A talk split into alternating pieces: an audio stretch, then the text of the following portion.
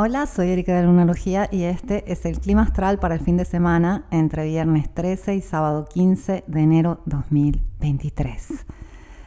Uy, qué semanita que estamos cerrando y qué fin de semana que estamos empezando. Los días previos han sido muy marcados por este Marte estacionario que está técnicamente directo desde ayer jueves 12, aunque considera que su influencia es fundamentalmente todavía eh, estacionaria. Marte recién va a moverse un grado, o sea, del grado 8 al grado 9 de Géminis, el día 26 de enero. O sea que nos faltan un par de semanas para que avance un grado. Imagínate qué quieto está. Y justamente esto fue lo que eh, influenció mucho la semana, junto a otros factores, ya que este Marte estacionario suele como sacar todo esos temas de frustración, eh, rabia reprimida, resentimiento, al mismo tiempo está Mercurio retrogradando en Capricornio, entonces este, son temas duros, eh, sólidos, prácticos que también estamos tratando de resolver. Y bueno, esto generó que fueron días un poco difíciles para mucha gente.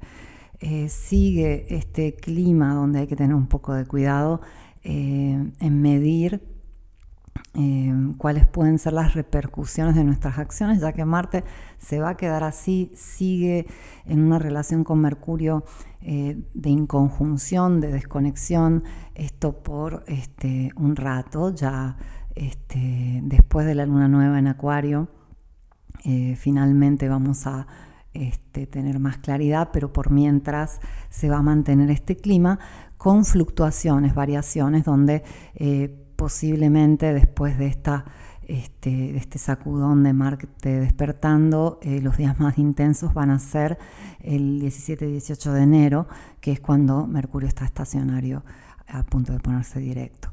Técnicamente está directo a partir del 18 de enero, pero eh, esos tres días son los días intensos, eh, ya que está muy quieto y va a estar en esta inconjunción con Marte. Todavía este, firme en el grado 8 de Géminis. Eh, Mercurio va a estar en el grado 8 de Capricornio, eh, Marte en el grado 8 de Géminis, entonces ahí va a haber este, un poco de chispa y un poco de esa desconexión de la que te hablé en el especial de Marte retrógrado, en la que la mente no conecta con la mano, o sea, la acción este, no, no viene de un pensamiento claro y eso puede tener obviamente consecuencias. Bien, la luna entró en Libra y esto eh, nos ayuda bastante. Eh, la noche del jueves al viernes eh, hizo una posición a Júpiter, que está al comienzo de Aries, y luego va avanzando a una cuadratura con Mercurio que tenemos el día viernes. Y mm, esta cuadratura con Mercurio se puede sentir un poco incómoda, pero te aseguro que la luna transitando por Libra hasta el día domingo cuando entra en el signo de Escorpio nos va a ayudar. ¿Cómo nos va a ayudar que tenemos mañana sábado el cuarto menguante? ya que el cuarto menguante se caracteriza por un momento de pausa, de reflexión, de no tanta este, repercusión, de no tanta interacción. Entonces nos va a proteger un poco de este eh, clima inestable en el que estamos. Ya domingo, cuando la luna pasa a Escorpio, eh, las cosas cambian un poquito. Ten en cuenta que este fin de semana se caracteriza especialmente por la cuadratura de Venus a Urano. Cada vez que Venus hace oposición o cuadratura a Urano, tenemos un uranazo, tenemos esta este, este clima inestable, este clima de, cambio, que muchas veces este, se puede manifestar de formas positivas, o sea, cambios evolutivos. Es lo que busca Urano, que evolucionemos en temas de relaciones y de finanzas cuando conecta con Venus y eh, a veces puede ser un poco brusco, aunque tiene buenas intenciones. Así que entre un Marte que está estacionario directo, o sea, errático, impulsivo, entre un Mercurio que está retrógrado, confundido, y una Venus que hace un cuadratura Urano, hay que ver qué pasa. Por eso te digo que la luna en Libra y este cuarto menguante nos ayuda mucho. De por sí, el cuarto menguante eh, y el cuarto creciente, los cuartos lunares en general, es como si aplanaran el mar. Si en luna nueva y luna llena tenemos mareas vivas y hay más diferencia entre la marea alta y la marea baja, en los cuartos eh, lunares tenemos mareas muertas. Y, no solo el mar se aplana, todo se aplana. Entonces tenemos menos picos. Y, eso hace que haya un poco más de tranquilidad el fin de semana, más allá de todo este caos astral que estamos viviendo. Y mm, hay que tener en cuenta fundamentalmente que eh, la vida está hecha de fases. Tendemos a pensar en tiempo, eh, en cantidad y no en calidad. La calidad del tiempo es fundamental para poder este, planear a largo plazo, situarnos en el momento presente, eh, para tener conciencia acerca del tiempo. Y es que no entendemos el tiempo. Y cuando no entendemos algo, estamos en riesgo de sucumbir ante ello. Y es un poco lo que tiende a sucedernos. Como el tiempo es tan difícil de comprender, eh, no suele comer, no suele ganar, porque no lo entendemos. Y es que el tiempo está hecho sea de cantidad, minutos, horas, días, años, etcétera, que de calidad. Hay momentos para descansar, hay momentos para actuar, hay momentos para hablar, hay momentos para escuchar, hay momentos para dar, momentos para recibir. Y la fluctuación es la base de todo aquello que está vivo. La fluctuación es lo que permite el equilibrio, solo que no estamos tan acostumbrados a verlo así. Nuestra sociedad y en general nuestra forma de pensar tiende a ser mucho más blanco y negro, una cosa o la otra, o, estamos este, activos o estamos pasivos. No puede ser una alternada entre lo activo y lo pasivo, mientras nuestro mismo corazón nos lo dice en cada latido, porque se expande y se contrae. Ese tum tum, tum tum que te tiene vivo, lo demuestra, habla clarísimo. Es una fluctuación entre extremos. Entonces un cuarto menguante de por sí se caracteriza por un momento de calma, de reflexión, de ir para adentro, de introspección, de descanso, de relax, de nutrirse, de cuidarse, etc. Toda la fase menguante, a partir de la luna llena hasta la luna nueva, es una fase de eh, relax, de descanso pero especialmente este es un momento donde hacemos reflexión acerca de ello y eh, sería ideal que podamos usar estos días que van a la luna nueva en Acuario, super luna nueva, by the way, eh, para realmente eh, descansar, escuchar más de lo que hablamos, tratar de respirar más, tratar de, de, descansar más, tomar más agua, cuidarnos un poquito y, como tener en cuenta que el ahorro que hacemos ahora de energía va a ser tremendamente eh, efectivo y valioso eh, ocuparlo después del 21-22 de enero. Ahora es un momento para recargar energía, es un momento para reflexionar, es un momento para ir con calma, tener paciencia, es un momento para hacer esa revolución del bien que nos salva la vida. ¿Y qué es esta revolución del bien? La vida de por sí es caótica, a veces es tremendamente hermosa, milagrosa y mágica, pero todos vamos a tener momentos de bajo astral.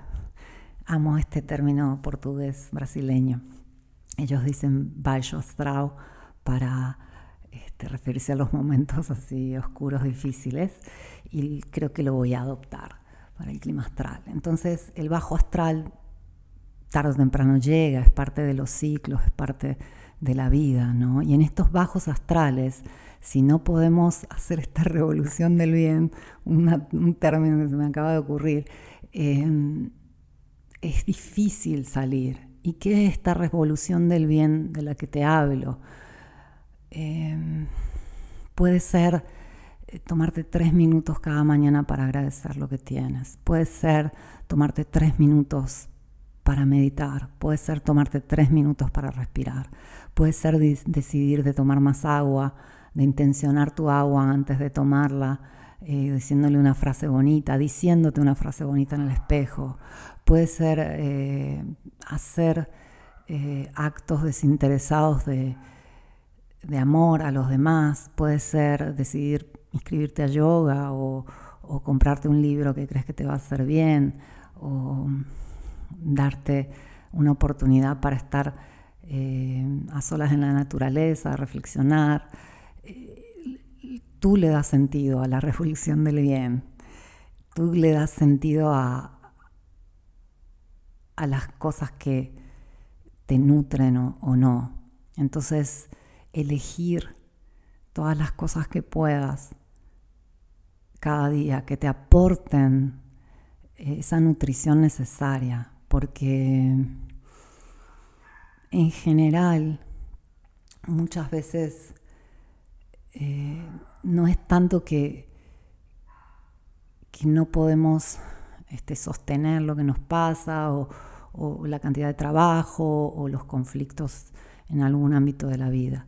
Es que nos está faltando la nutrición básica, nos está faltando la energía correcta, eh, no nos estamos dando aquello que necesitamos de forma primordial y una vida que esté funcionando perfectamente o que esté funcionando mal en ese momento y todos estamos en ambas situaciones en nuestras vidas, si hay el alimento necesario, si hay el sustento necesario, si hay el apoyo necesario desde el punto de vista mental, emocional, físico, energético, sobrellevamos todo de una forma completamente diferente. Entonces cuando nos sentimos cansados, cuando nos sentimos tristes, cuando nos sentimos decepcionados, cuando nos sentimos enojados, cuando nos sentimos que algo nos está faltando, algo nos está este, abrumando, es cuando hay que decidir parar un momento y decir, bueno, ¿qué necesito? Bueno, ¿qué, qué puede hacerme sentir mejor en este momento? ¿Cómo me cuido? ¿Cómo me nutro? Esa es la revolución del bien.